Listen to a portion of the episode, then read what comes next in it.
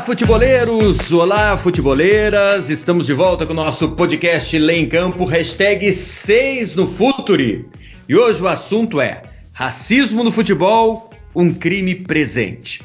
Sterling, Colibali, Aranha, quantos mais? Negros, jogadores de futebol, vítimas de racismo. A Europa se pergunta até quando? E no Brasil, como a justiça esportiva se coloca diante desse problema? O novo Código Disciplinar da FIFA vai ajudar a combater esse crime? Então vamos atrás das respostas, perguntando para as pessoas certas, os nossos especialistas. O podcast Lei em Campo, hashtag 6, está no ar. Futuri apresenta Lei em Campo.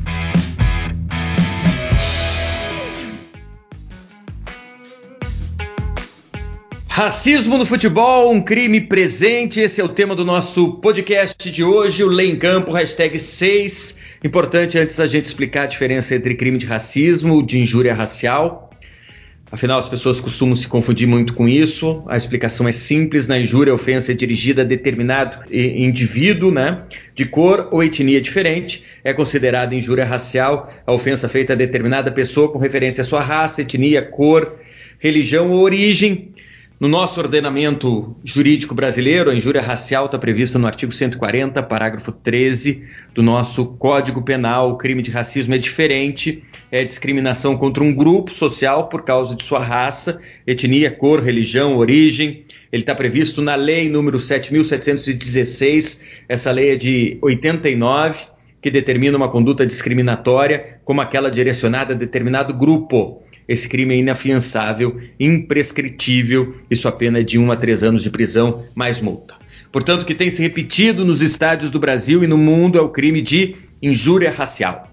Eu sou Andrei Kampf e participo comigo dessa jornada científica desportiva a Ana Luísa Soares, da equipe do Futuri. Oi, Ana. Olá, Andrei. Sempre uma satisfação imensa estar contigo com os nossos especialistas aqui no Lei em Campo no Futuri, hoje para tratar de mais um tema fundamental ao futebol. Com a gente também o Marcelo Carvalho, que é o idealizador de um projeto fantástico, o Observatório de Discriminação Racial. Prazer contar contigo também, Marcelo. Prazer, prazer, prazer, Andrei. E fundamental a gente ter esse espaço para falar sobre o tema, né? Afinal, os casos de racismo vêm crescendo não só no Brasil, como no mundo. Com a gente também no nosso podcast, pela segunda vez, o advogado e escritor Igor Serrano, autor do livro Racismo no Futebol. Ele mergulha na história para falar que até cor de pele né, já foi justificativa por uma derrota brasileira em Copa e mostra que esse continua sendo um problema no esporte mais popular do Brasil. Igor, prazer contar contigo. Boa tarde, Andrei. Prazer é meu.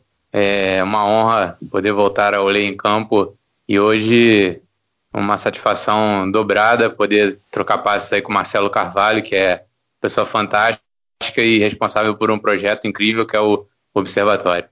Antes deles começarem a explicar o que eles pensam, Dr. Nilo Patucci, que é advogado especializado em gestão esportiva, tem uma pergunta para o nosso quiz. Conta pra gente, Nilo. Olá, Andrei.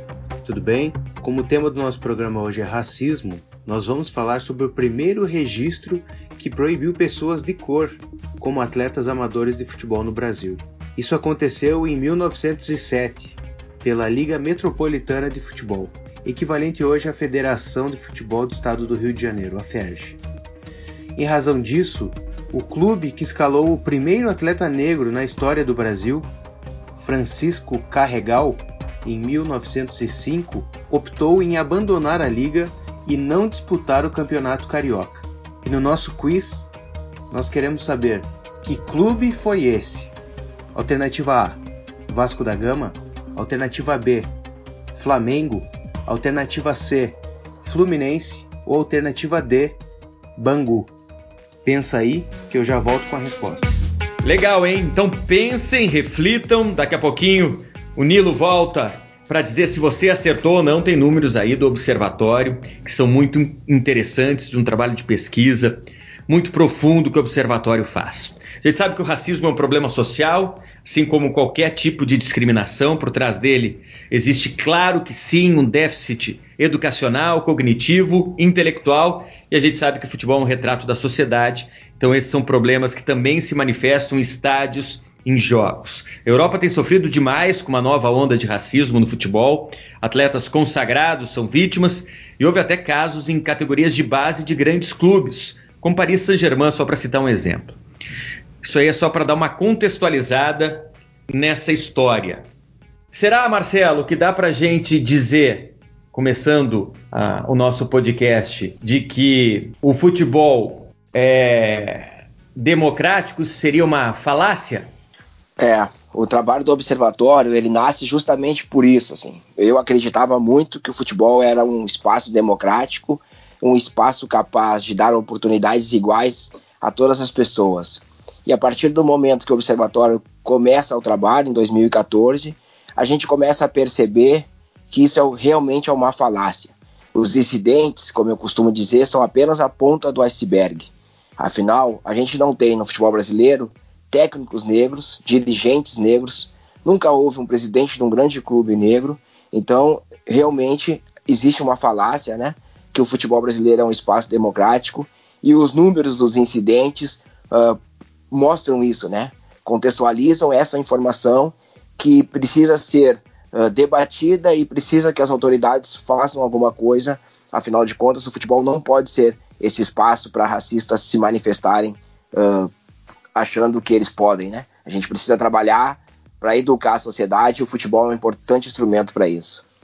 Daqui a pouquinho eu vou querer, por favor, Marcelo, que você traga números dessa pesquisa que vocês fazem com relação a esse crime que se perpetua não só no futebol brasileiro, como no futebol mundial. É muito importante esse estudo que vocês trazem e mostram a realidade, essa realidade triste ainda no, no nosso futebol e que tem se repetido, repito, não só no Brasil, mas também na Europa e no mundo. Fundamental a gente divulgar, julgar e, se for o caso, condenar né, quem praticou o crime de racismo, movimento esportivo, Igor, como tem se comportado com relação a esse crime.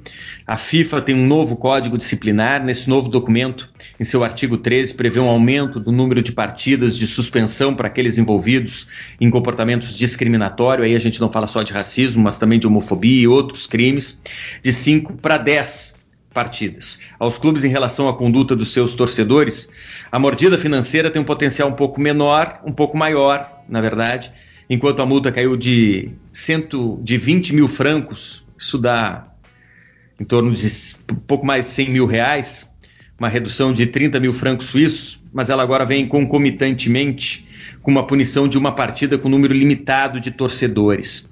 É, essa iniciativa da FIFA, que traz um código disciplinar um pouco mais enxuto, mas atacando diretamente esse problema, pode ser um caminho para o futebol combater esse tipo de atitude, Igor? É, Andrei, é, conforme o Marcelo costuma falar bastante né, nas vezes que ele é entrevistado e, e participa, é, infelizmente, é, não só aqui no Brasil, mas também a UEFA e a FIFA, elas costumam ser reativas e não fazer um trabalho de prevenção. Então, atualmente a gente está vendo né, na Europa casos de uma forma frequente, além do comum, né? E principalmente na Itália, que semana após semana no, no campeonato italiano a gente tem é, se deparado com casos de racismo. E aí, tardiamente, a FIFA é, resolveu endurecer, ou pelo menos parecer que está endurecendo o combate ao racismo. Mas acho que o ponto hum, é, principal passa pela fala do Marcelo, é a falta de representatividade. Inclusive, o, o Company, ex-zagueiro do Manchester City da seleção belga, recentemente, quando foi falar sobre é, o incidente entre o jogo Inter, o, ocorrido no jogo Inter de Milão e Cagliari, né? Que o Lukaku foi vítima de racismo da, da torcida do Cagliari. Ele falou exatamente isso, que a gente vê penas brandas ou é, pouca, pouca proatividade no combate ao racismo, justamente porque a gente vê pouca representatividade nos cargos de comando do futebol. E isso fica ainda mais escancarado e, e, e bizarro até, né, quando a gente vê o presidente do Comitê Olímpico da Itália dizer que ele considera mais grave é, alguém cavar um pênalti do que é, uma manifestação racista por parte da, de uma torcida de futebol.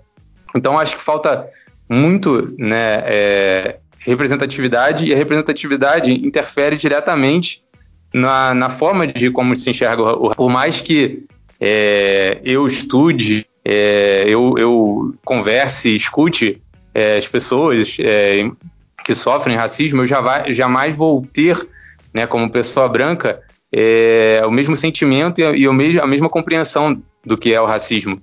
Né, já que, como a, a Djamila Ribeiro costuma dizer né, no, no livro dela Lugar de Fala, as pessoas negras elas experimentam o racismo do lugar de quem é objeto da opressão. Né? E as pessoas brancas vão experimentar o racismo do lugar de quem se beneficia da, da opressão. Então, por mais que uma pessoa branca tenha uma empatia, é, se, se importe com a causa antirracista, né? que, conforme também a Angela Davis fala muito, é, não basta, numa sociedade racista, não basta não ser racista, é necessário ser antirracista. Não é a mesma coisa e jamais vai ser. Então, é, é necessário a representatividade, pessoas negras ocupando cargos de comando para que o racismo seja combatido da forma ideal e, e, como ele deve ser, né, de forma justa e rígida, e não apenas para ações de marketing ou para dizer que está sendo combatido. Essa representatividade é fundamental mesmo, muito bem lembrada pelo Marcelo e reforçada pelo Dr. Igor. Ana, contigo a bola. Falando ainda sobre representatividade, Marcelo, recentemente eu acompanhei a tua participação no Grande Círculo do Sport TV, entrevistando o ex-atleta Paulo César Tinga. E ele questionou no programa justamente a ausência de gestores e dirigentes negros no futebol brasileiro. O Márcio Chagas da Silva também, numa entrevista recente ao próprio Observatório da Discriminação Racial no Futebol, uh, ele apontou que depois da aposentadoria dele em 2014, nenhum outro árbitro negro apitou partidas no Campeonato Gaúcho. Uh, eu queria saber de ti o que os números que foram levantados pelo observatório durante esses anos de estudo mostram para gente como lacunas nesse tema e como uma saída para que a gente possa mudar esse cenário dentro da própria estrutura interna dos clubes e das federações. É, aproveitando a oportunidade, né, vamos, vamos, vou falar um pouco dos números que o Observatório monitorou ao longo dos anos.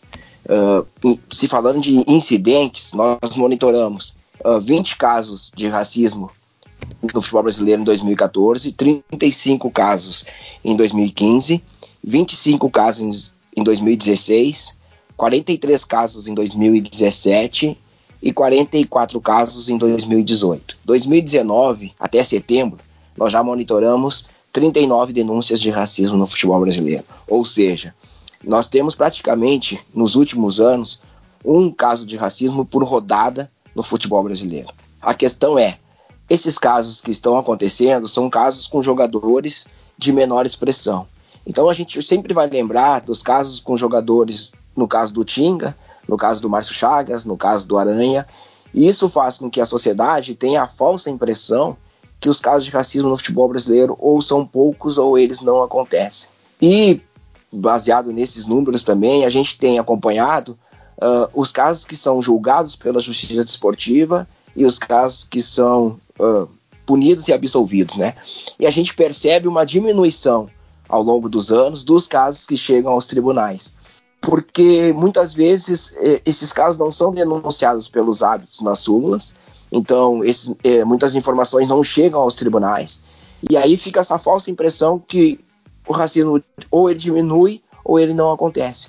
Então essa, essa falta de representatividade também é isso, também é ter alguém uh, negro dentro da, das federações ou dentro dos tribunais para informar e para cobrar que esses casos sejam julgados e principalmente que, que esses julgamentos uh, se tornem públicos, porque a gente tem acompanhado muitos casos de racismo que são punidos, mas essa informação não chega ao grande público. Então a gente tem essa falsa impressão que o racismo não dá nada no Brasil, que os casos não são punidos, que ninguém é punido e, e realmente a gente tem uma baixa, um baixo número de casos punidos, mas não podemos dizer que os casos não são punidos e também não podemos dizer que o caso do, de punição do Grêmio foi uma exceção, porque naquele mesmo ano o Esportivo também teve uma punição por perda de pontos E de lá para cá, alguns outros clubes também foram punidos. O que acontece é, é que a lei, o artigo 243G, ele deixa muito para o julgador, no entendimento do julgador, quando um clube deve ser punido ou não. Então a gente precisa de representatividades negras dentro desses, desses espaços para cobrar punições e também para cobrar alterações da lei para que, que o maior número de casos cheguem aos tribunais e sejam punidos. Sem isso, a gente vai ficar sempre com essa falsa impressão que o racismo não acontece nada no Brasil. Igor, recentemente o português Bernardo Silva, do Manchester City, fez um post comparando o lateral Mendy com o mascote de uma marca de doces e, considerado racista, esse post gerou uma denúncia na FA, que está investigando como aconteceu, enfim, quais as intenções do, do português com essa postagem. E o que eu queria te perguntar é quando esse racismo acontece dentro do clube, entre os companheiros de, de clube, né, os companheiros de profissão, quais são as saídas jurídicas, enfim, de educação e, de, e, e para coibir esse tipo de atitude que a gente tem à disposição hoje? É, o, o caso do Bernardo Silva é, é até curioso, né? Porque passa por essa questão que a gente está batendo desde o início, né? De, do, da representatividade e também da empatia, do, da pessoa se colocar no lugar do outro, né? Ele fez uma brincadeira de cunho racista, eu não sei até que ponto ele realmente não viu o, que aquela, aquela brincadeira de, ele, ele declarou que o, o Mendy, né, salvo engano, o, o companheiro de clube, é, não, não, não ficou ofendido, não, não, não entendeu como uma ofensa racial e tal, mas todo mundo viu ali que tinha é, um, um teor né, de uma não era uma brincadeira, uma ofensa e, e, ele não conseguiu em nenhum momento ver dessa forma e ele só apagou o post depois que a coisa tomou uma proporção maior, né? Mas assim, eu acho que não só a nível de companheiros, de, de vestiário, acho que é um trabalho que é, é, pode ser muito, muito benéfico nesse sentido. São ações é, como a, acho que o próprio observatório do Marcelo tem feito com os clubes de orientar e aí até acho que ele pode dar maior, maiores detalhes de, de como funcionam essas, essas ações que são orientadas aos clubes, de, de como é, promover e educar não só né, os seus funcionários, atletas, mas também os torcedores. Marcelo, pode dar alguns detalhes aí da, das parcerias do Observatório? É, recentemente a gente tem feito alguns trabalhos.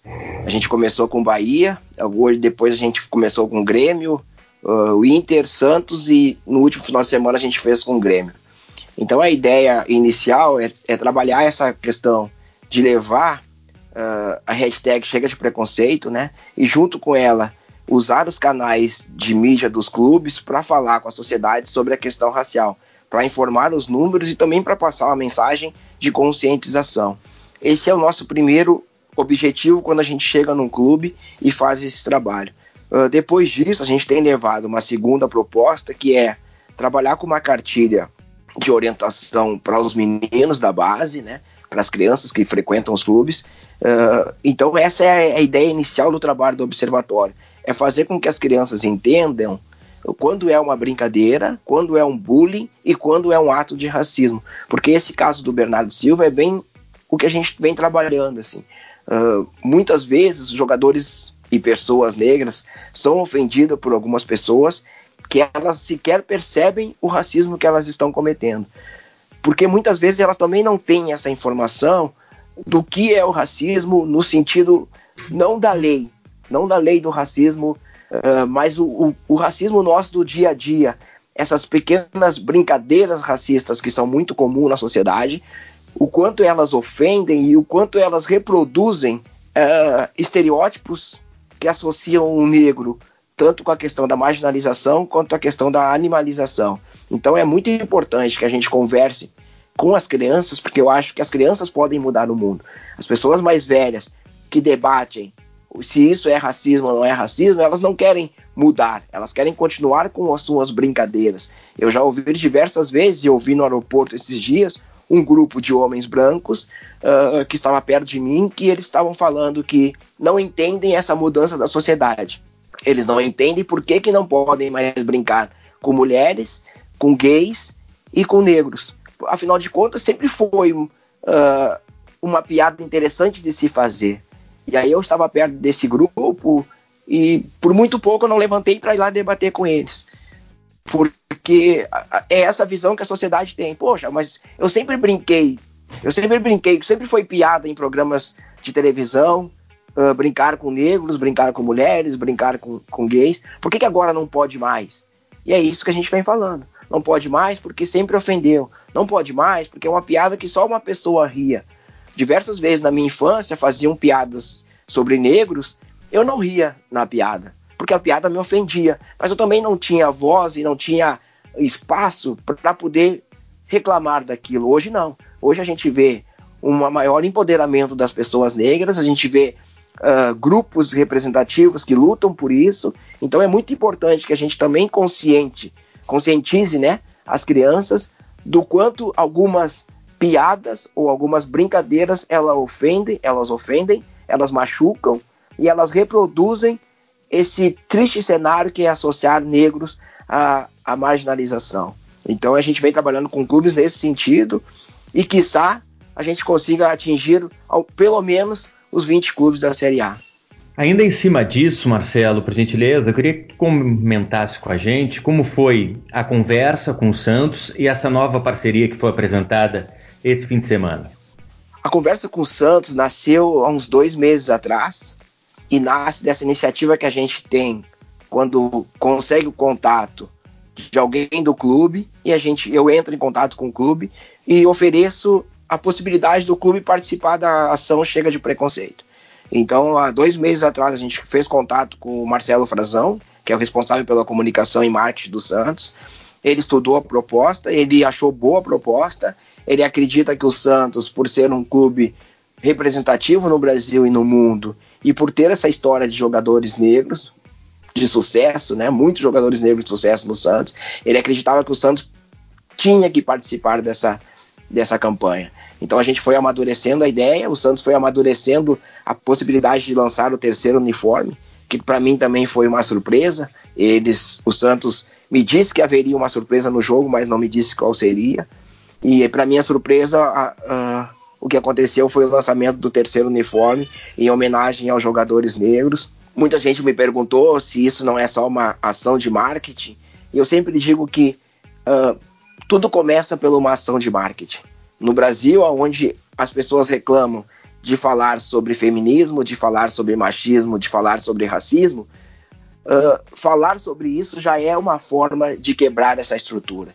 Então, quando o Santos lança o uniforme, quando o Santos tra consegue trazer para o lançamento desse uniforme o Emicida, que é um grande representante dos negros na luta, o Santos consegue associar isso à ação com o observatório, eu, eu já digo que isso quebrou isso quebrou, isso conseguiu ir além do marketing. Por quê? Porque o Santos vai fazer agora uma série de quatro episódios falando da história desses jogadores, da importância da história desses jogadores dentro do clube. Então, não é, uma, não é apenas uma ação de marketing. E se um clube nos procurar com o objetivo que seja apenas uma ação de marketing, nós também vamos fazer a, ação, mas a gente vai ficar sempre incomodando para ter uma segunda ação, para que a gente consiga quebrar essa, visão que a sociedade tem que o clube, que os clubes estão apenas pensando no marketing. Para mim, me interessa muito se os clubes estiverem pensando no marketing. Por quê? Porque eles conseguem atingir, mesmo não percebendo, uma parcela grande da sociedade, uma parcela grande da, da sociedade que vai prestar atenção no que o clube está falando e a gente, depois que o clube fala, a gente aproveita o espaço para vir trazendo uma outra mensagem. Então é muito importante. Nesse caso do Santos foi muito importante essa ação e a gente está de portas abertas para que outros clubes e entidades uh, se juntem ao observatório para que a gente consiga uh, levar cada vez mais e por maior número de pessoas essa nossa mensagem contra o racismo e todas as formas de preconceito.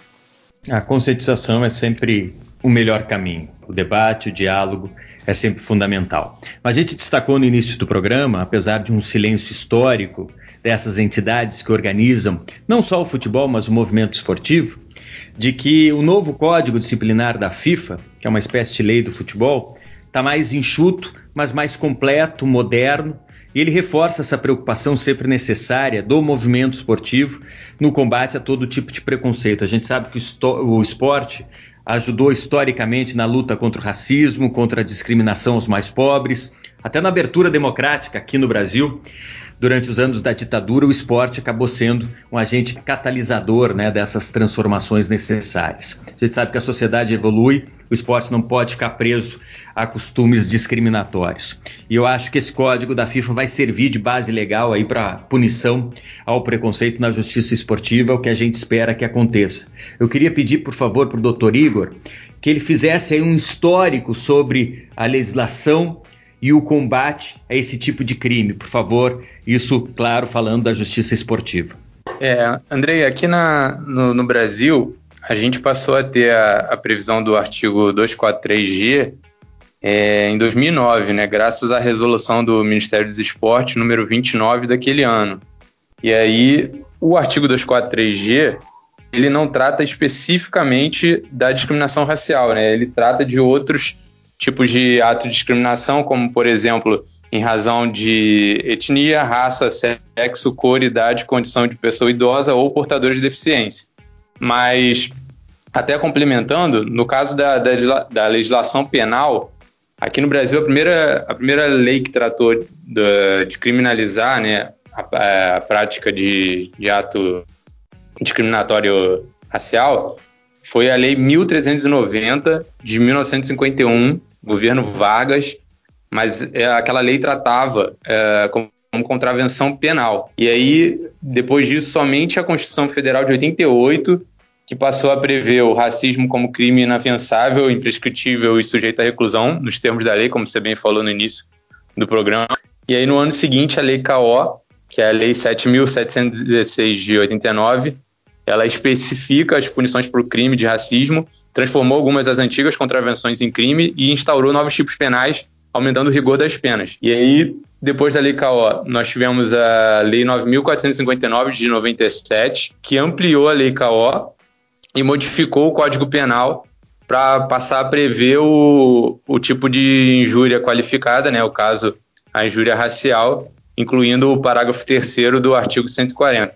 E por fim, nós tivemos o Estatuto da Igualdade Racial, que é a Lei 12.288 de 2010, que foi feita né, é, com o intuito de garantir à população negra a efetiva igualdade de oportunidades na sociedade brasileira, bem como a defesa dos direitos individuais e coletivos, além do combate à discriminação e demais formas de intolerância. Ana? Marcelo.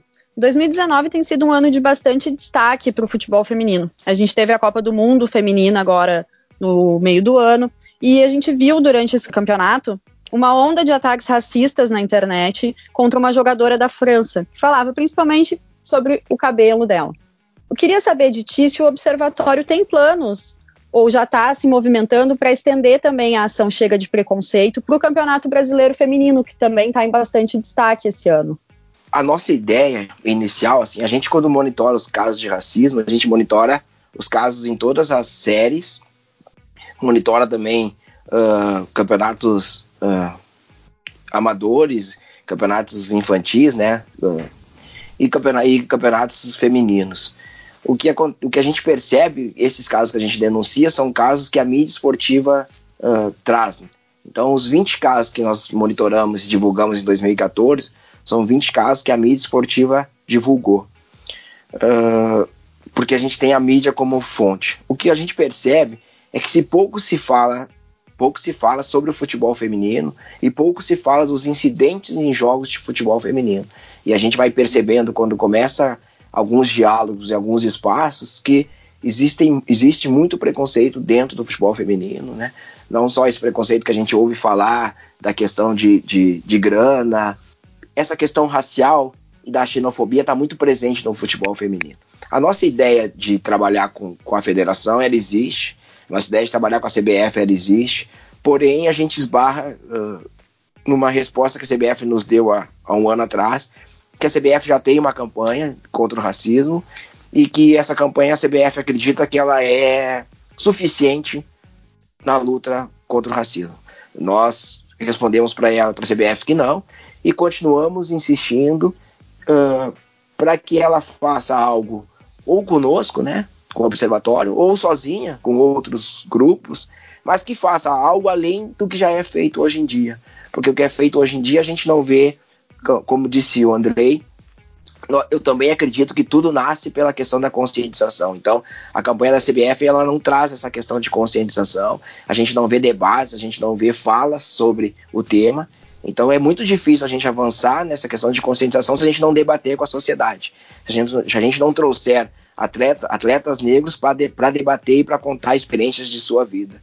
E a gente quer muito que isso aconteça. E esse caso da jogadora francesa é bem o caso que a gente estava falando do Bernardo Silva e os casos que acontecem no Brasil. As pessoas acreditam que falar do cabelo, falar dos traços de pessoas negras é uma brincadeira. E na verdade não, na verdade é a reprodução do que foi usado para escravização das pessoas negras. Né? Então é muito importante que a gente sempre coloque isso em pauta e sempre diga: isso não é uma brincadeira. Não é uma brincadeira tu brincar com traços das pessoas. Não é uma brincadeira quando tu faz uma piada que só uma pessoa ri.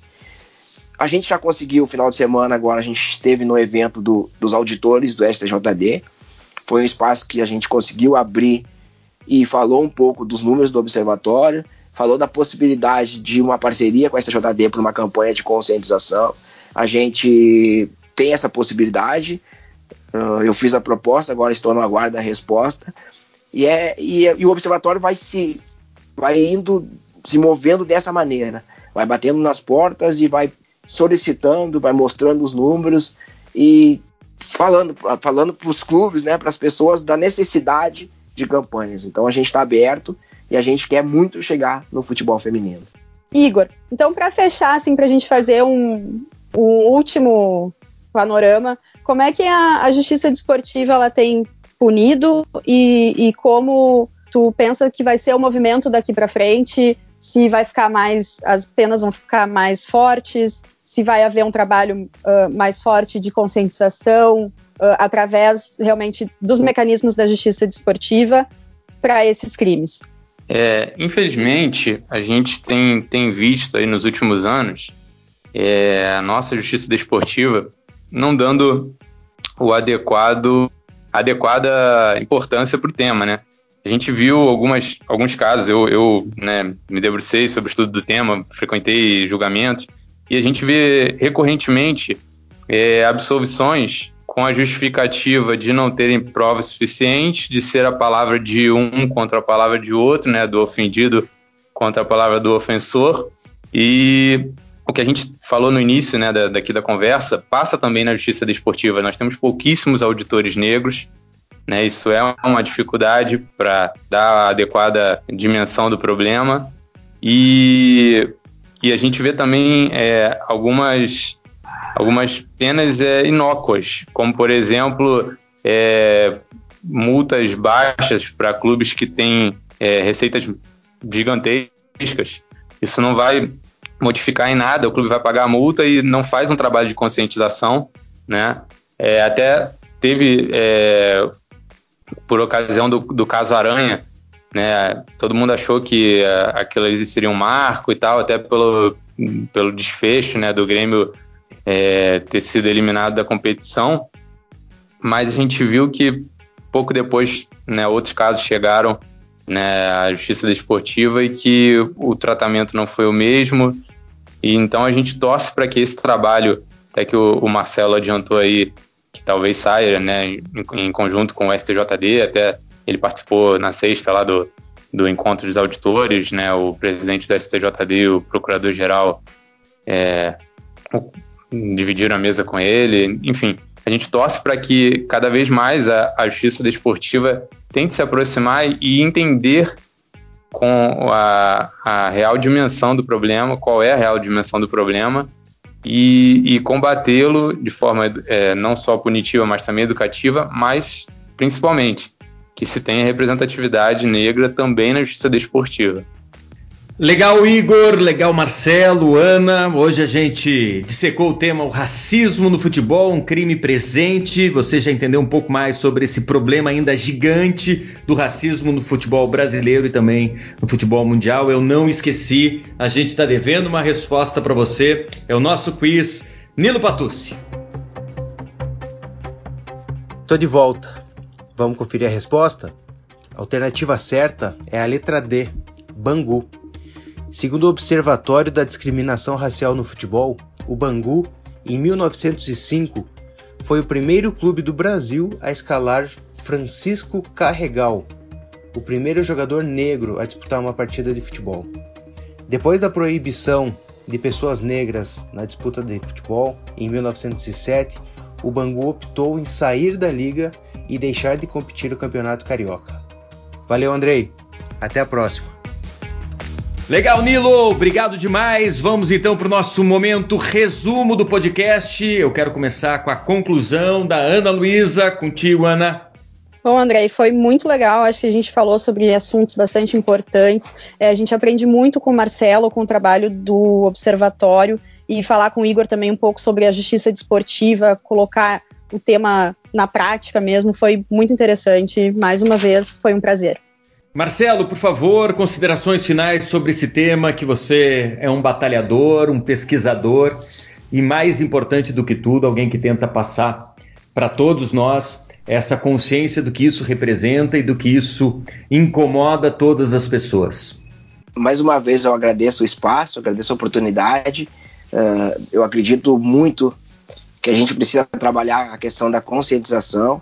Também acredito que precisamos punir de forma rigorosa o agressor e, como bem disse o Igor, a gente precisa que a justiça nos ajude, esteja do nosso lado e não puna uh, um ou outro caso. A gente precisa de uma justiça que puna mais os clubes, que puna mais os torcedores infratores, e a gente precisa muito que os clubes entendam o seu papel na luta por uma sociedade mais igual e na luta de combate ao racismo. Então, eu agradeço a oportunidade, me coloco sempre à disposição. Toda vez que tiver um debate sobre o tema, uh, estou à disposição para a gente conversar e para a gente lutar contra o racismo e todas as formas de preconceito. Igor, considerações finais, por favor. É, agradeço aí novamente a, o convite. Como eu falei no início, é, é uma honra poder trocar passe com o Marcelo. Um trabalho brilhante que eu admiro bastante. Sou, sou colaborador sempre que ele precisa. E né, deixar a mensagem para que é, num futuro muito próximo a gente possa ter não só o futebol, mas a sociedade num todo com comportamentos é, não discriminatórios, não agressivos e principalmente é, mais justos e democráticos para todos. Legal, é isso, mas antes da gente se despedir, aquela dica literária sempre importante do nosso Lei em Campo, tabelinha Esporte, Direito e Literatura, um livro na mão, é sempre uma conquista importantíssima para todos nós. Conta o que você achou por aí, Alexandre Barreto. Olá, tudo bom? Nossa dica de livro para essa semana no Esporte das Letras é Direito Internacional Privado do Esporte, do Jean Nicolau.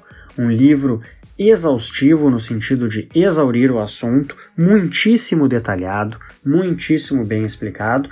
É um trabalho acadêmico voltado mais para esse público e menos para o curioso em geral que apenas se interessa pelo assunto mas muito interessante. Trata da nacionalidade esportiva, abordando questões identitárias, movimento olímpico, fundamentos, jurisprudências. Explicita bem regras envolvendo essa questão e aborda federações de diversos esportes. Isso é bacana não fica preso no futebol como a gente está acostumado. Então aborda rugby, basquete, handball. Uh, tem uma sessão especialmente interessante sobre conflitos de nacionalidade esportiva. Por exemplo, uma pessoa nascida no Brasil, de pai francês e mãe belga, dois países cujos ordenamentos adotam o critério do ius sanguinis, que portanto tem direito às três nacionalidades. Né? Então, nessa parte, ele traz casos reais, não apenas hipotéticos como esse, para ilustrar a questão dos conflitos e dos problemas envolvendo isso. O livro ainda aborda a condição do esportista estrangeiro, envolvido nas questões de limites de contratação, fala no caso Bosman, uh, regras de transferências internacionais, impacto internacional do caso Bosman e o período pós-Bosman. Enfim, um livro muito completo, um livro muito interessante, fundamental. Direito Internacional Privado do Esporte, do Jean Nicolau e a editora é Quartier Latam. Valeu, Alexandre! Nossa dica do Esporte das Letras. Obrigado, Ana Luísa, Marcelo Carvalho, Igor Serrano, os nossos especialistas. Foi legal demais. Hoje a gente tratou do tema racismo no futebol, um crime presente. Deu para entender que é fundamental discutir e avançar, hein? No combate ao preconceito. A FIFA deu uma força com o novo código disciplinar, apesar de todas as colocações que foram feitas aqui no nosso podcast, de um silêncio histórico do movimento esportivo. Esse código, apesar de mais enxuto, ele está mais completo, moderno, ele reforça uma preocupação necessária do movimento esportivo, não só do futebol, que é o combate a todo tipo de preconceito. Historicamente, o esporte ajudou na luta contra o racismo, contra a discriminação aos mais pobres, na nossa abertura democrática, devido à força que o esporte tem como instrumento de transformação, não pode existir de jeito nenhum fronteira entre ele, esporte, e causas importantes para a nossa sociedade, como o combate ao racismo. A sociedade evolui, o esporte não pode ficar preso a costumes discriminatórios, isso é fundamental a gente reforçar aqui. E claro que o código da FIFA vai servir de base legal para punição ao preconceito na justiça esportiva, viu, STJD? Vamos nessa, vamos em frente, valeu, foi legal demais. Recados finais, siga o Lei em Campo nas redes sociais, arroba Lei em Campo, assine a nossa newsletter e fique por dentro dos conteúdos do Futuri. Para quem ainda não sabe, lançamos o Futuri Club, venha fazer parte do time para ganhar conteúdos exclusivos e a cada meta atingida, desbloquear mais produtos do Futuri. Seja um cliente Silver ou Gold, acessando apoia.c barra Futuri. Legal, foi bom demais, aquele abraço, até a próxima. Tchau, tchau.